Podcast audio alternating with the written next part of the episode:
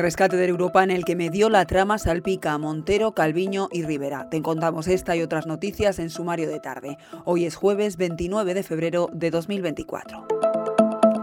El rescate público de Europa fue el primero y el más elevado del Fondo de Ayuda a la Solvencia a Empresas Estratégicas que se aprobó durante la pandemia. Este rescate de 475 millones de euros fue aprobado por su Consejo Gestor al completo, un organismo compuesto por el entonces presidente de la SEPI en funciones, Bartolomé Lora, y los números dos de los ministerios de Asuntos Económicos, Hacienda, Industria y también Transición Ecológica, ministerios presididos entonces por Nadia Calviño, María Jesús Montero, Rey Maroto y Teresa Rivera respectivamente. Solo esta instancia podía decidir las ayudas, aunque posteriormente se necesitaba la validación del Consejo de Ministros.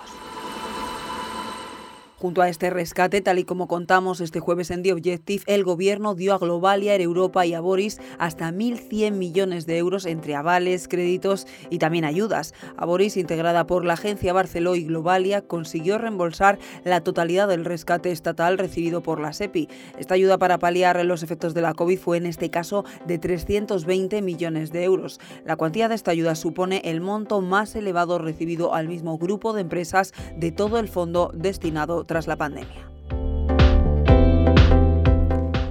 También les contamos en exclusiva hoy en The Objective que IA dejó fuera de su megacontrato a empresas con mascarillas 10 veces más baratas. El exministro de Sanidad compró millones de mascarillas por 43 céntimos cuando había licitadores que las vendían por mucho menos, concretamente por 3 y por 5 céntimos. IA puso en marcha en 2020 un acuerdo marco de 2.500 millones para intentar centralizar las compras de material sanitario por parte de las comunidades autónomas. más.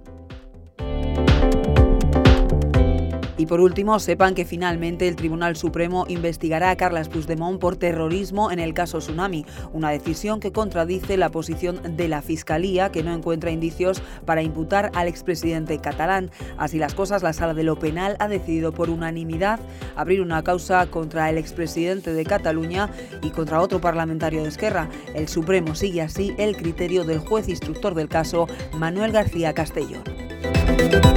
Lo dejamos aquí por hoy. Recuerda que tienes estas y otras noticias en theobjective.com.